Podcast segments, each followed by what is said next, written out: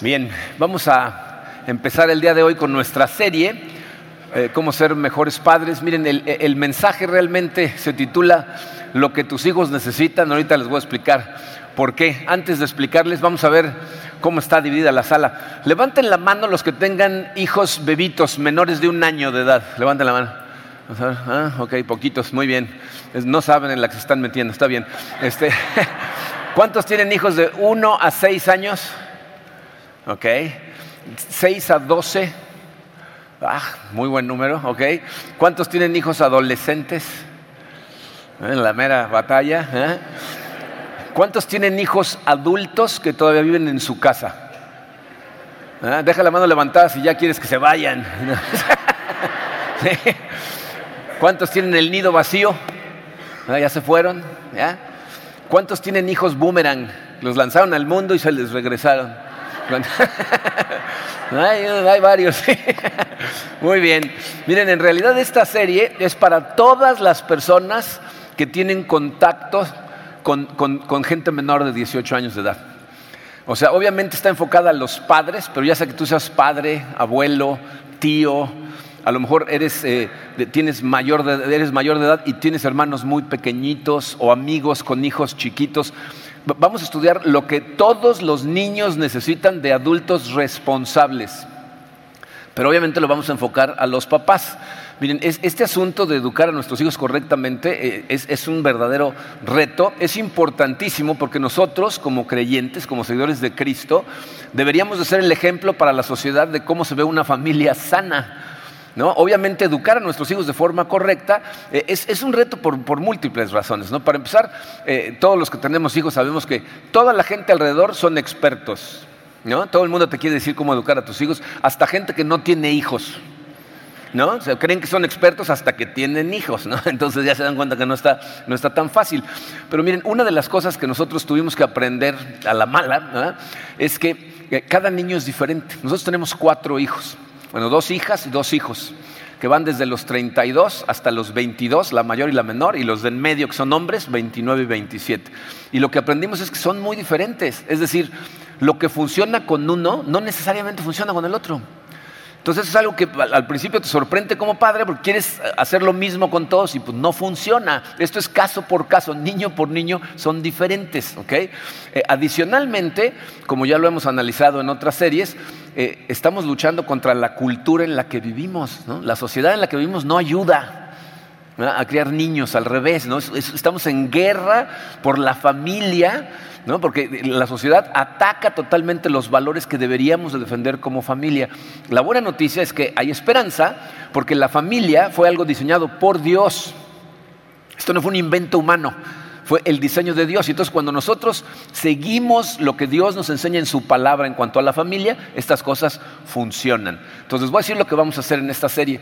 Este va a ser un mensaje muy largo dividido en cuatro semanas. Vamos a ver 10 cosas que todos los niños necesitan de adultos responsables, pero no caben todos en un, solo mensaje. Entonces lo vamos a dividir en cuatro diferentes mensajes. Entonces vamos a ponernos en manos de Dios vamos a empezar con la primera parte de lo que tus hijos necesitan. Padre, eh, te damos gracias Señor, como lo hacemos siempre. Gracias por tu amor.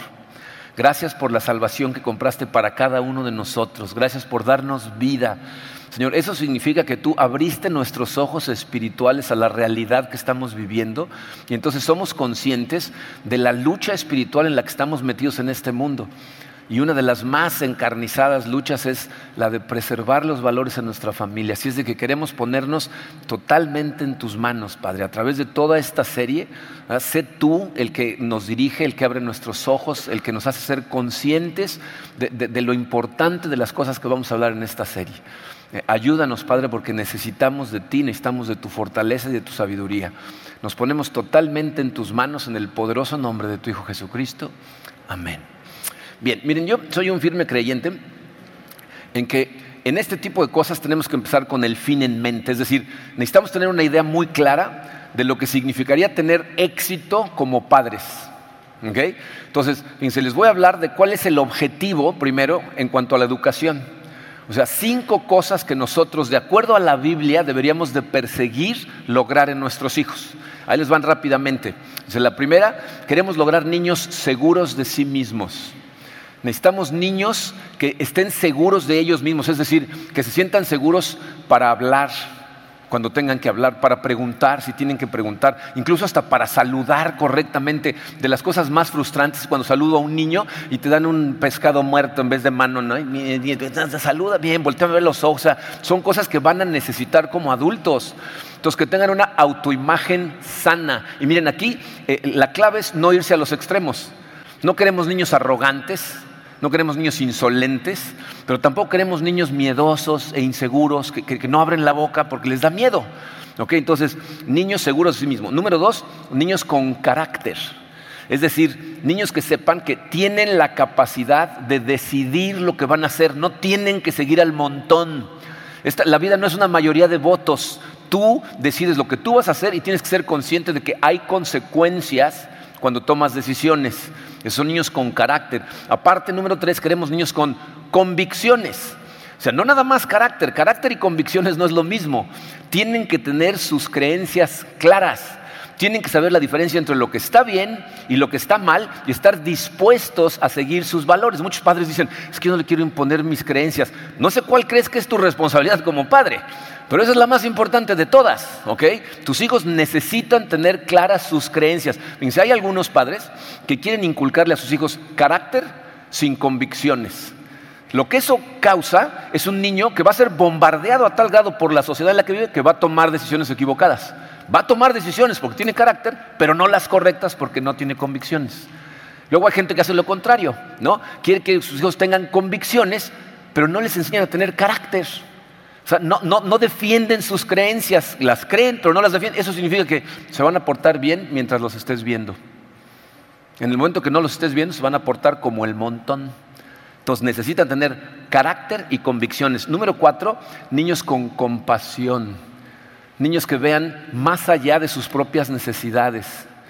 Que, que, sientan el dolor de otras personas en ellos, y que sean conscientes de lo afortunados que somos sin importar la situación económica en la que te encuentres en este momento, eres afortunado porque el 97% del mundo está bastante peor que nosotros. Y tus hijos tienen que ser conscientes de eso. De hecho, ¿sabes de qué tienen que ser conscientes? De que no son el centro del universo. Muchos padres de familia cometen ese error. Tú eres el rey, mi reinita. yo soy el papá, tú el niño, tú obedeces, yo mando. Ese es el orden. No son el centro del universo. ¿ok? Eh, y por último, número cinco, niños competentes. Niños que tengan la capacidad de utilizar sus dones, sus habilidades, que puedan cargar su carga. Niños que, estén preparados para vivir esta vida profesionalmente hablando. Miren, muchos padres abdican la responsabilidad de la formación de sus hijos a sus maestros, eh, a veces a la iglesia. La responsabilidad de que sean competentes, estén preparados es tuya.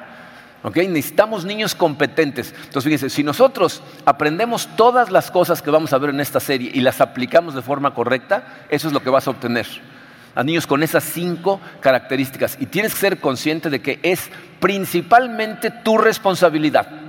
¿Tienen otras influencias? Sí sus maestros, sus amigos, la sociedad, otros adultos. Pero si tú haces estas cosas bien, ellos van a estar preparados para enfrentar incluso las influencias negativas de otras personas. Si los aplicas, tus posibilidades de tener éxito como padre van a aumentar increíblemente. De lo que se trata esto es que tú al final del día como padre puedas decir, yo hice absolutamente todo lo que estaba dentro de mis posibilidades para darle a él la mejor formación posible. Todo. Lo demás está en manos de Dios pero yo hice todo lo que de mi parte podía haber hecho. Si al final del día puedes decir eso, entonces vas a tener paz en tu corazón. ¿Ok? Entonces, vamos a ver eh, el día de hoy tres de esas diez cosas que tus hijos necesitan. La primera, tus hijos necesitan saber que valoras tu rol de ser padre. Y ahí cuando uso la palabra padre me refiero a padre de familia, o sea, papá o mamá, ¿ok? Nada más estoy abreviando, pero es los dos. Necesitan saber que tú verdaderamente valoras tu rol como padre. Mira, si tú no entiendes la importancia del papel que juegas en la vida de tus hijos, tú y tus hijos van a tener serios problemas. Porque si tú crees que tu única responsabilidad es proveer, disciplinar, ellos te van a ver a ti como el gerente en turno. No como su influencia principal, ¿no? sino como alguien que tiene un puesto en su casa y no es una relación de influencia total. Muchos padres están muy preocupados por la influencia que la televisión tiene en sus hijos, la sociedad, los maestros. No se dan cuenta que especialmente los primeros 12 o 13 años de la vida de tus hijos, su principal fuente de influencia eres tú, te están viendo. Y los vas a influenciar para bien o para mal. Entonces necesitas ser consciente de esto. Y miren, lo más curioso es que que tú seas su fuente de influencia principal es lo que los niños más quieren. En estudios que han hecho los niños lo que quieren es que sus papás sean sus héroes. Que ellos puedan decirle a todos, no, mi papá, mi mamá, eso es lo que ellos más quieren. Entonces tienes que cumplir con ese rol. Esto fue algo que así lo diseñó Dios. Fíjense lo que dice Salmos 127, versículos 3 al 5. Dice, los hijos son una herencia del Señor como flechas en las manos del guerrero son los hijos de la juventud, dichosos los que llenan su aljaba con esta clase de flechas. Cada vez que presentamos bebés, les digo, sus hijos son una herencia del Señor, ya vieron de dónde viene, no lo inventé yo. Es lo que nos dice la palabra de Dios, son una herencia del Señor. Piensa en lo que eso significa. ¿qué se supone que tiene que hacer la gente con una herencia? Imagínate un padre de familia que se pasa la vida formando una empresa y se las deja como herencia a sus hijos. ¿Qué es lo que espera que hagan sus hijos? Que, sean responsables, que la cuiden, que la crezcan, que, o sea, que respeten, ¿no? Entonces tú necesitas ser consciente de que esto fue algo que Dios puso en tus manos para que lo cuidaras, para que lo prepararas. Ese es tu rol. Las palabras de Jesucristo en Marcos 9, 36 y 37 dice, Jesús tomó a un niño y lo puso en medio de ellos y abrazándolo les dijo, el que recibe en mi nombre a uno de estos niños, me recibe a mí. Y el que me recibe a mí no me recibe a mí, sino al que me envió. Dice, el que recibe a un niño está recibiendo a Dios.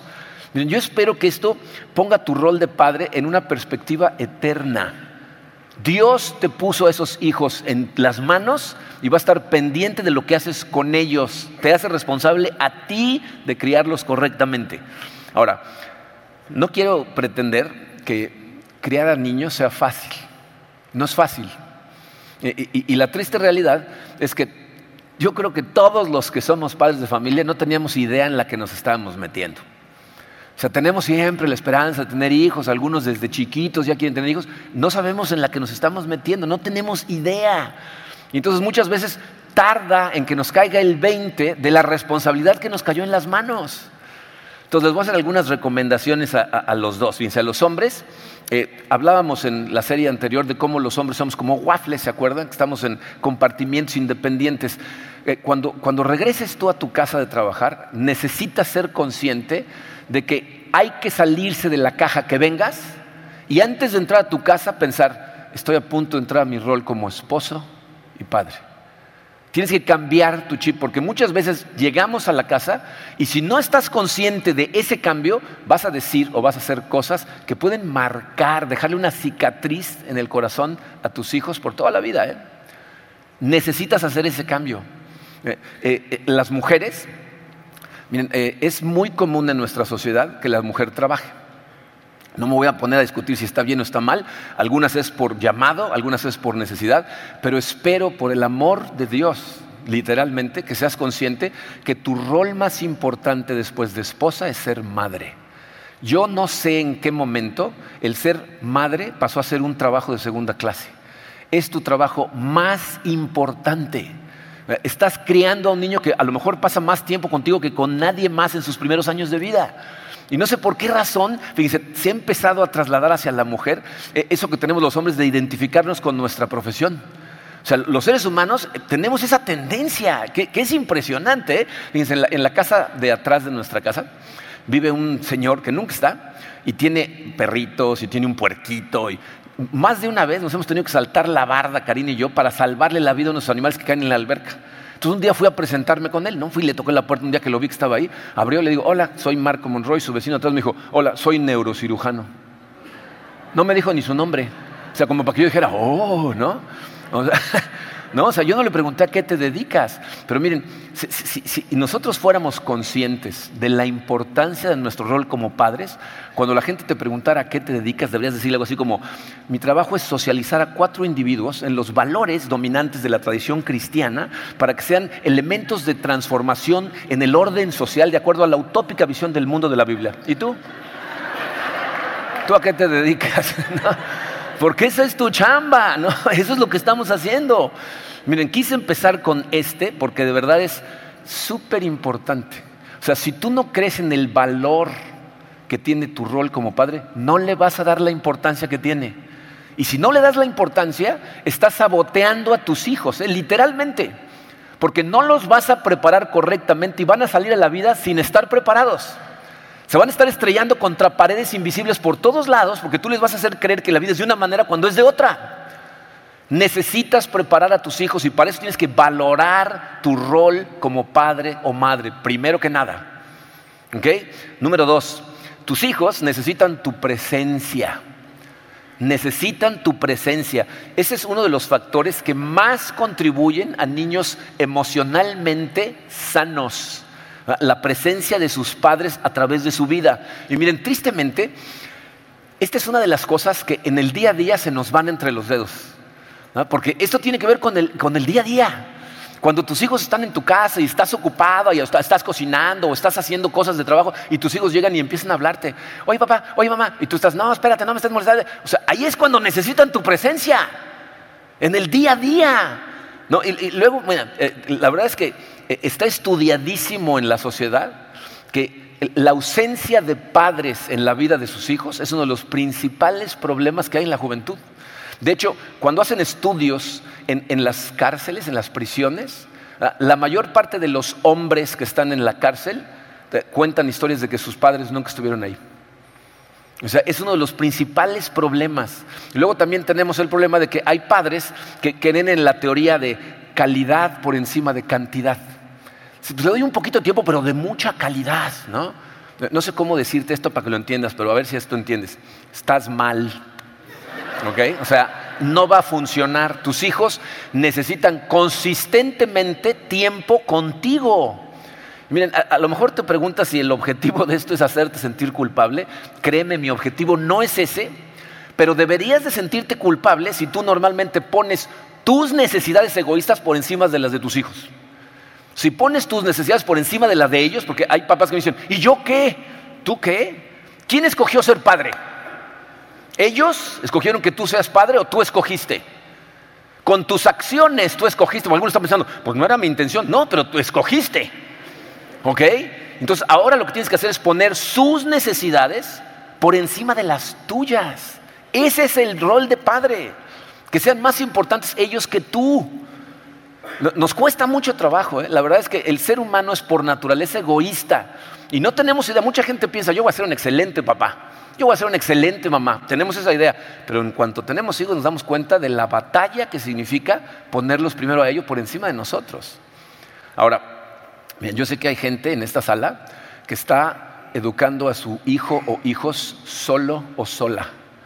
Y quiero decirles para empezar que son mis héroes. ¿Ok?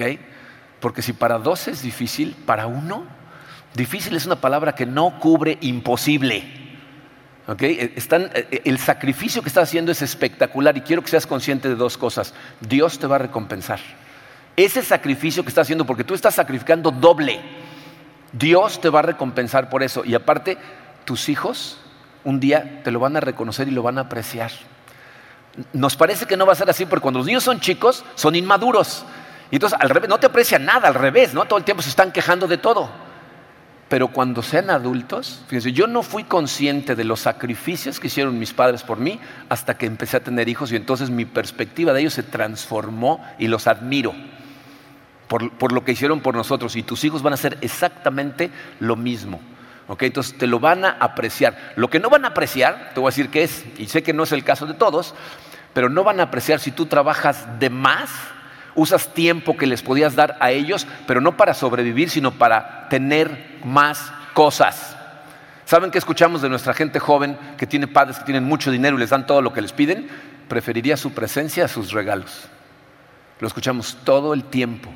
Entonces pon sus necesidades por encima de las tuyas. Miren, este asunto de la presencia de un padre en la vida de sus hijos es algo que Dios nos enseñó con el ejemplo. Eh, Juan capítulo 1, versículo 14 dice, entonces la palabra se hizo hombre y vino a vivir entre nosotros. El lenguaje lo que indica es que Dios decidió hacerse hombre y venir para pasar tiempo con nosotros. Decidió venir a enseñarnos personalmente cómo se vive la vida. Para eso se hizo hombre. Y si estás pensando, sí, pero luego se fue, si tú eres cristiano, o sea, si tú has entregado tu vida a Cristo, fíjate lo que la Biblia dice. Primera de Corintios 6, 19 dice, ¿no se dan cuenta de que su cuerpo es el templo del Espíritu Santo, quien vive en ustedes y les fue dado por Dios? O sea, el Espíritu Santo vive en ti, lo cual significa que Dios, tu Padre, está presente en tu vida en todo momento. Entonces, tú necesitas estar presente. Y a lo mejor necesitamos aclarar que estar presente no significa nada más estar ahí, pasar tiempo en tu casa. Significa estar disponible para tus hijos. O sea, que no nada más esté tu cuerpo, sino que tu corazón esté ahí poniéndole atención a ellos. Un estudio que hicieron en la Universidad de Harvard descubrió que el factor número uno de enojo, ira y hostilidad de los hijos hacia los padres tenía que ver con que los padres no, les dieran acceso fácilmente. Si les cuesta trabajo accesarte, se van a enojar contigo. ¿Ok? Entonces vamos a ver algunas cosas prácticas eh, eh, que necesitas tener claras para poder estar presente, porque se van a requerir algunas cosas para que realmente estés presente. La primera de ellas dice, se va a requerir sacrificios personales. Vas a tener que hacer ciertos sacrificios personales si de verdad quieres estar presente ahí. Fíjate, lo que tienes que preguntarte es esto.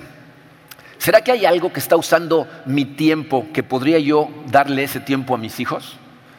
Dice, mucha gente no se da cuenta de esto, pero hay veces que tus hobbies, tus amigos, son más importantes para ti que tus hijos. E, eso no puede ser así. O sea, piensa, ¿qué puedo sacrificar para que no los tengan que sacrificar yo a ellos? Necesitas estar presente, entonces, ¿qué tienes que dejar?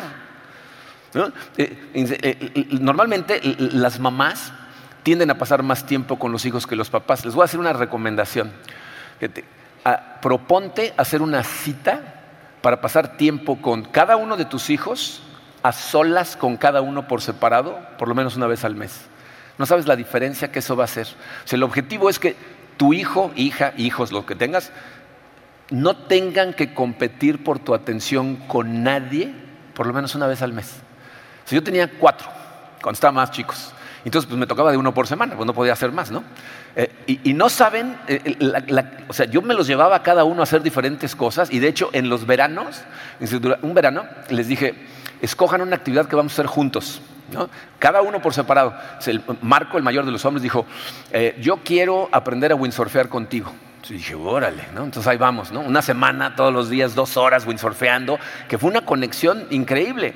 Terminamos, entonces le dije, Alex, tú, me dijo, se me antojó mucho lo mismo, otra vez, otra semana, windsurfeando. Katrina lo bueno es que escogió esquiar, ¿no? Entonces nos fuimos a esquiar, ¿no? Pero eran unas conexiones tan profundas que hicimos de actividades que salíamos cada semana, una vez al mes cada uno. Verdaderamente se dan cuenta que estás interesados en su mundo, entonces haz un esfuerzo.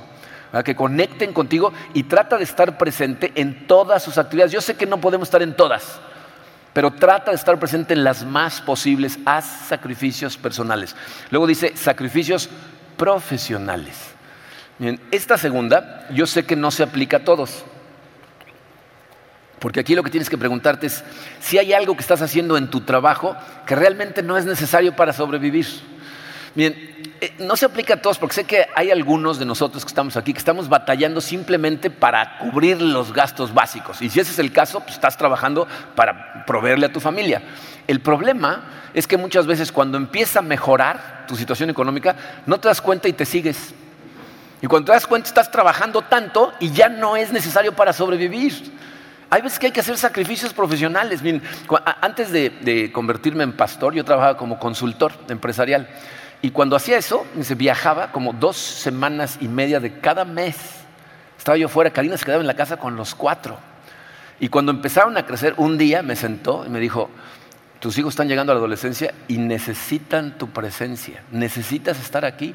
Entonces hubo que hacer sacrificios profesionales. Tuve que terminar mi relación con todos los clientes que me hacían viajar tanto y tratar de conseguir clientes a nivel local, lo cual redujo nuestros ingresos, pero vivíamos bien. Entonces, a veces hay que, hacer esas cosas, ¿no? Hay que tomar decisiones para que realmente tus hijos te vean ahí presente. ¿Eh?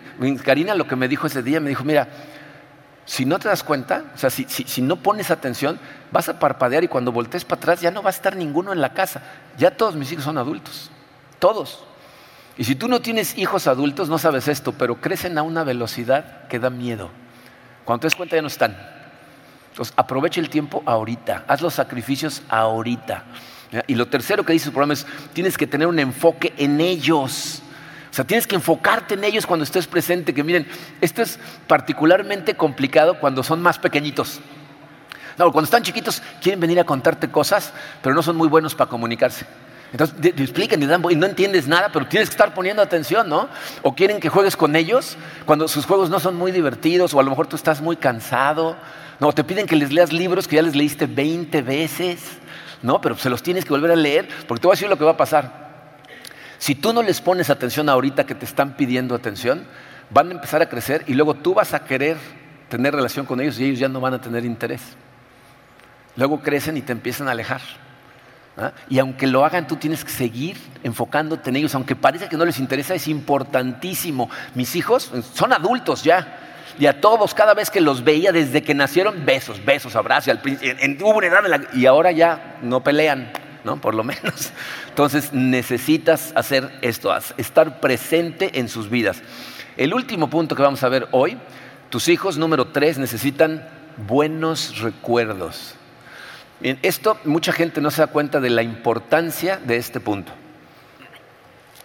la vida es una colección de recuerdos del ser humano. Y lo que no somos conscientes es que los recuerdos que tú tienes de tu vida es lo que contribuye a que seas el tipo de persona que eres hoy. Dependiendo si tus recuerdos fueron buenos o si fueron malos. Los niños que crecen emocionalmente sanos tienen una mejor habilidad para relacionarse con la gente a su alrededor y eso está determinado por el tipo de equipaje con el que cargan. Si su equipaje es positivo, sus recuerdos son felices, sus relaciones son muchísimo más fáciles. la, razón por la que yo quería tener muchos hijos, cuando, cuando Karin y yo nos casamos, un día platicando me dijo, ¿y tú cuántos quieres? Le dije, seis. Me dijo, estás loco, ¿no? Seis no van a ser, ¿no? ¿Por qué quería yo tener seis? Porque nosotros fuimos seis. En, mi infancia, yo tengo eh, eh, dos hermanos y tres hermanas, y la verdad tengo unos recuerdos tan divertidos de mi infancia y adolescencia con mis hermanos, que, lo que yo quería era una familia grande. Y miren, no me malentiendan, ¿eh? tuvimos momentos difíciles, hubo cosas, hay recuerdos muy fuertes de, de mi infancia y adolescencia, pero les puedo decir con toda tranquilidad, los recuerdos positivos bueno, son muchísimo más que los negativos y eso es lo que me hacía a mí querer tener una familia muy grande.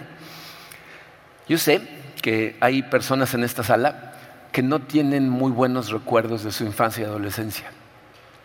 Y si ese es tu caso, lo primero que quiero decirte es, la verdad, no sabes cuánto lo siento. Es para mí, de verdad, creo que es una tragedia la cantidad de gente que viene cargando con dolor de su infancia por cosas que le causaron gente que se supone que los tenía que amar y proteger. De verdad, lo siento mucho. ¿ah? no quiero ni pretender decirte, yo sé cómo te sientes, no tengo idea de cómo te sientes. Pero te voy a decir lo que sí sé. Si tu equipaje es negativo, tú mejor que nadie sabes la importancia de los recuerdos. Y si lo que quieres hacer es redimir esos recuerdos, lo que tienes que empezar a hacer ahora es crear recuerdos positivos para tu familia en lugar de continuar los recuerdos negativos para ellos. ¿eh? Este asunto de recordar las cosas también fue una idea de Dios. Piensen en la cantidad de cosas que Dios nos da para que recordemos. ¿no? El, el sabbat, por ejemplo, no nada más era no trabajes, era enfócate en las bendiciones que Dios te ha dado. La cena del Señor que celebramos cada semana es un recordatorio del sacrificio que hizo Dios para comprar vida para ti. Lean el Antiguo Testamento, cada vez que Dios hacía algo milagroso para ellos, decía, aquí construye un altar, para que cada vez que lo veas te acuerdes. De hecho, fíjense en las palabras de Dios en Deuteronomio 4.9 al pueblo de Israel. Le dice, pero cuidado, asegúrate de nunca olvidar lo que viste con tus propios ojos. No dejes que esas experiencias se te borren de la mente mientras vivas y asegúrate de transmitirlas a tus hijos y a tus nietos. Entonces dice, acuérdate de estas cosas. Entonces, como padres, tenemos que ser conscientes de una cosa. Tú en este momento estás creando recuerdos para tus hijos, no sé de qué tipo, pero tienes que preguntarte, ¿cómo está la balanza? ¿Cuánto pesan los buenos? ¿Cuánto pesan los malos? ¿De qué se van a acordar tus hijos? ¿Qué van a decir? Ah, mi mamá era bien divertida. Van a decir, no, hombre, todo el tiempo estaba enojada. No, mi papá jugaba conmigo y me llevaba a lugares. no, mi papá nunca estaba. No, mis papás se llevaban bien bonito. Yo quisiera tener un matrimonio con ellos. No, hombre, todo el tiempo se estaban peleando. Es uno de los comentarios más desgarradores que oí de una niña jugando con un niño chiquito. El niño le dijo, cuando seamos grandes nos vamos a casar. Y él le dijo, no, si nos casamos ya no podemos ser amigos. ¿Se imaginan qué veía en su casa? ¿qué, recuerdos están llevando? Y miren, eh, yo sé que la excusa de mucha gente ante estas cosas siempre es, sí, bueno, pero pues no tenemos dinero, estamos muy apretados. Eso no tiene nada que ver con que crees recuerdos positivos. Nada. Tiene que ver con tu actitud hacia la vida. Miren, eh, eh, en nuestra casa pasamos etapas en nuestra vida dificilísimas, económicamente durísimas. ¿Y saben cuál fue una bendición para mí? Yo no me di cuenta de esas cosas hasta muchos años después porque nuestros papás no nos transmitían su estrés. Mi papá tuvo que vender su coche durante una época para poder pagar gastos que tenía y tenía dos trabajos a los que acudía en camión. Y fue una época en la que yo me acuerdo que esperábamos a mi papá con ansias porque mi papá era una persona muy divertida. Entonces llegaba y nos contaba sus aventuras y ¿saben cómo le decía el camión? Le decía su limusina. Entonces, hoy venía en mi limusina y nos contaba historias y, lo hacía todo, emocionante, ¿no? Cada vez que él llegaba había cosas divertidas en mi casa. Se le ocurrieron unas cosas. Yo no sé de dónde sacaba estas cosas. Un día llega, éramos seis, ¿no? Entonces nos sienta todos en orden, ¿no? El, del mayor al menor. A ver, Quique, tú primero. Y se metía al cuarto de nosotros y entraba Enrique y cerraba la puerta. Y de repente sale Enrique como a los dos minutos. ¡No, eres un tramposo! Eh", se va todo enojado, ¿no? Alina. Entonces entra Alina y cierra la puerta. Igual, dos minutos. ¡Eres un tramposo! Eh". Marco. Pues ahí voy yo, ¿no? ¿Qué pasó? dice, te voy a dar cinco pesos. Tenía yo ocho años. Cinco pesos eran como 500 pesos de hoy, ¿ok? Dice, te voy a dar cinco pesos si te puedes estar callado un minuto. ¿Crees que puedes? Sí. Ah, empieza. ¿No? Como a los 40 segundos. Ya perdiste. ¿Por qué? Ahora sí, ya perdiste. No, no, eres un trapazo. Digas a tus hermanos. Se le ocurrían unas tonterías. Yo no sé de dónde sacaba sus ideas. ¿Se acuerdan de los teléfonos antiguos que había que descolgar? Un día llegó y le puso Durex a todos los teléfonos en el plastiquito para que no saliera. Se fue al teléfono de la esquina público y nos marcó. Y todos como locos tratando de contestar y desarmando el teléfono. Entró, o sea, se le ocurría cada cosa, pero nos tenía todo el tiempo riéndonos. Cuando estábamos pasando las peores circunstancias. ¿Saben por qué? Mi papá era una persona muy agradecida.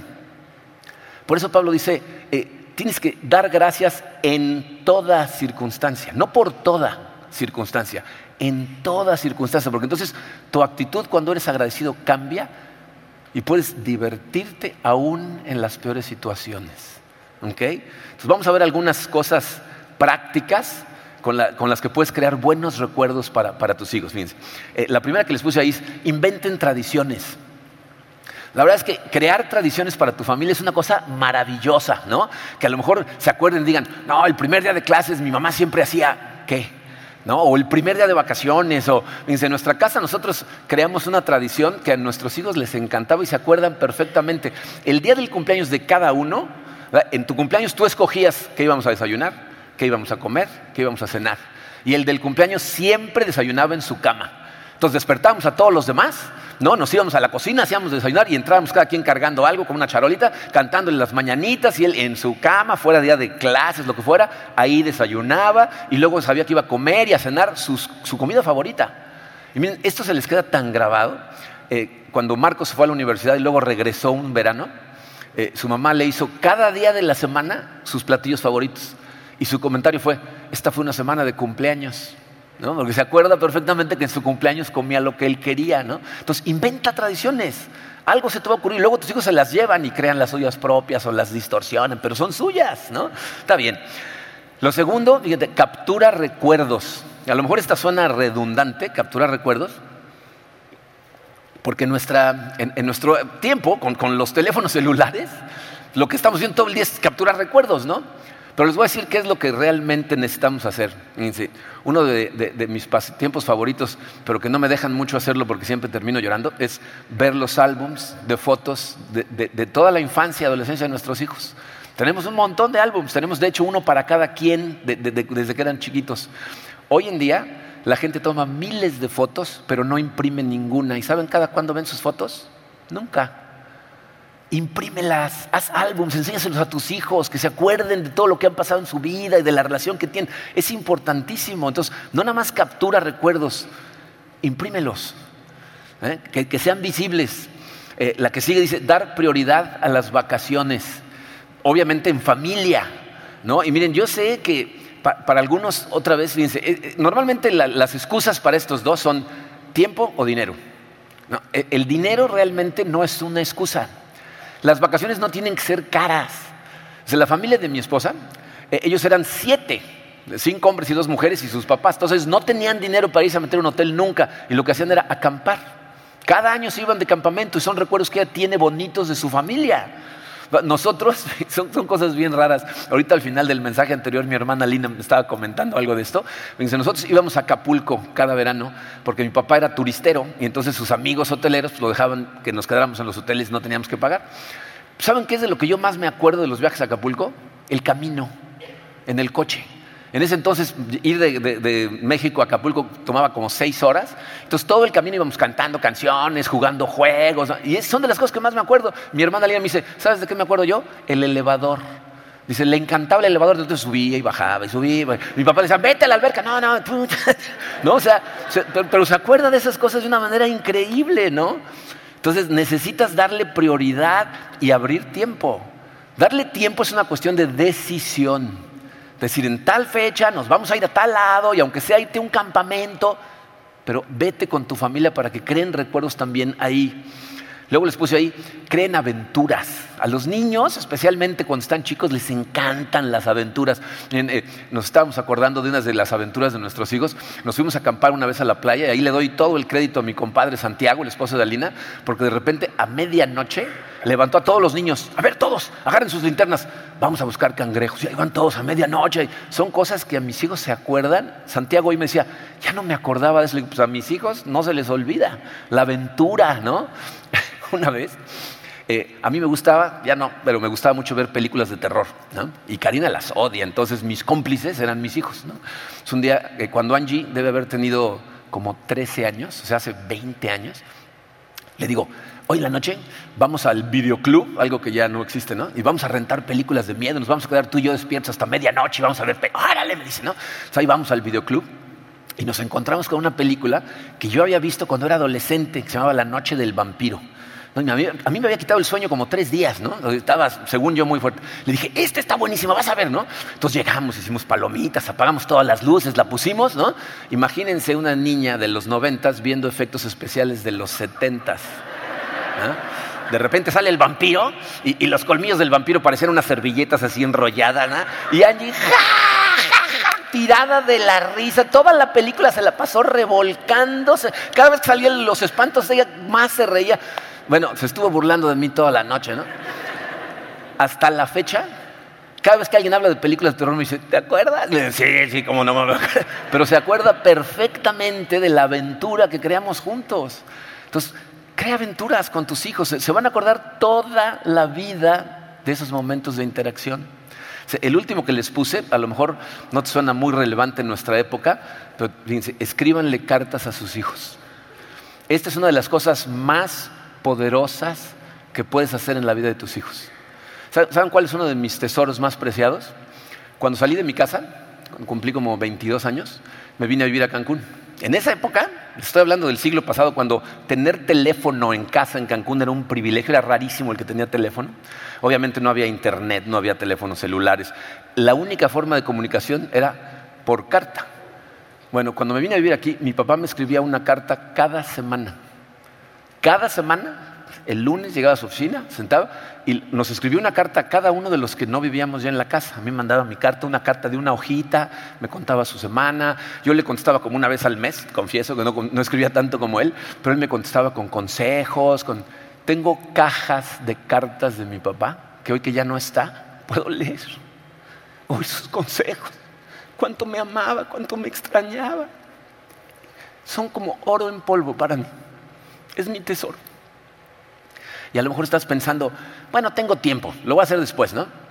em, una cuñada nuestra, la, la esposa de Blake, un hermano de Karina, murió a los 36 años de edad de un ataque al corazón, con un hijo de 4 años de edad, que no se va a acordar de ella, excepto porque ella empezó a escribirle cartas a él desde que estaba embarazada, cómo se sentía, la emoción que le daba, y le fue escribiendo cartas, que es lo que tiene él, de su mamá. Escríbele cartas a tus hijos. No tienes idea del impacto que van a tener en ellos cuando sean adultos. O sea, te van a escuchar otra vez. Entonces, escríbele cartas a tus hijos desde este momento. Y miren, para concluir con esto, obviamente hay montones de cosas que tenemos que hablar, falta mucho que, hablar eh, acerca de este tema, eh, pero dice, quiero que sean conscientes de que todos vamos por el mismo camino, todos tenemos las mismas dudas, los mismos miedos, y todos, absolutamente todos, cometemos errores, todos. ¿Eh? Eh, nada más eh, preparar estos mensajes, no saben la cachetiza que sentía yo de cosas que sé que pude haber hecho mejor. Más de una vez tuve que salir a que me consolara Karina porque estaba ahí bañado en lágrimas escribiendo esto. Pero después de ser confrontado con esas cosas, lo que hice fue darle gracias a Dios por recordarme la importancia de estas cosas, porque mis hijos todavía me necesitan, aún como adultos, me necesitan como padre. Y te necesitan a ti, sin importar la edad que tengan tus hijos, te necesitan. Créeme que esto no es para hacerte sentir culpable. Si lo único que pasa con esta serie es que te vas a sentir culpable, fracasé espantosamente. Porque lo importante de esto es que sepas cosas que puedes empezar a hacer desde hoy en adelante para ser un mejor padre, una mejor madre. No recriminarte lo que ya no puedes cambiar. Necesitas transformar tu forma de ver tu rol de padre y empezar a tomar acción. Y, y por último, miren, si tú crees que puedes hacer esto en tus propias fuerzas, estás tan equivocado. No vas a poder solo. De la única manera que cualquiera de nosotros puede convertirse en un mejor padre, una mejor madre, es tomados de la mano del único Padre perfecto que es Dios. Él quiere darte la sabiduría, Él quiere darte la dirección. Para eso está ahí y nos lo dice todo el tiempo. Dice Proverbios 2, versículos 3 al 6, dice, Pide con todas tus fuerzas inteligencia y buen juicio. Entrégate por completo a buscarlas, cual si buscaras plata o un tesoro escondido. Entonces sabrás lo que es honrar al Señor. Descubrirás lo que es conocer a Dios, pues el Señor es quien da la sabiduría. La ciencia y el conocimiento brotan de sus labios. Dice, el tesoro más preciado que puedes encontrar, más que plata, más que tesoros escondidos, es la sabiduría de Dios para vivir esta vida. Y en este tema es importantísimo. Entonces no trates de hacerlo tú solo.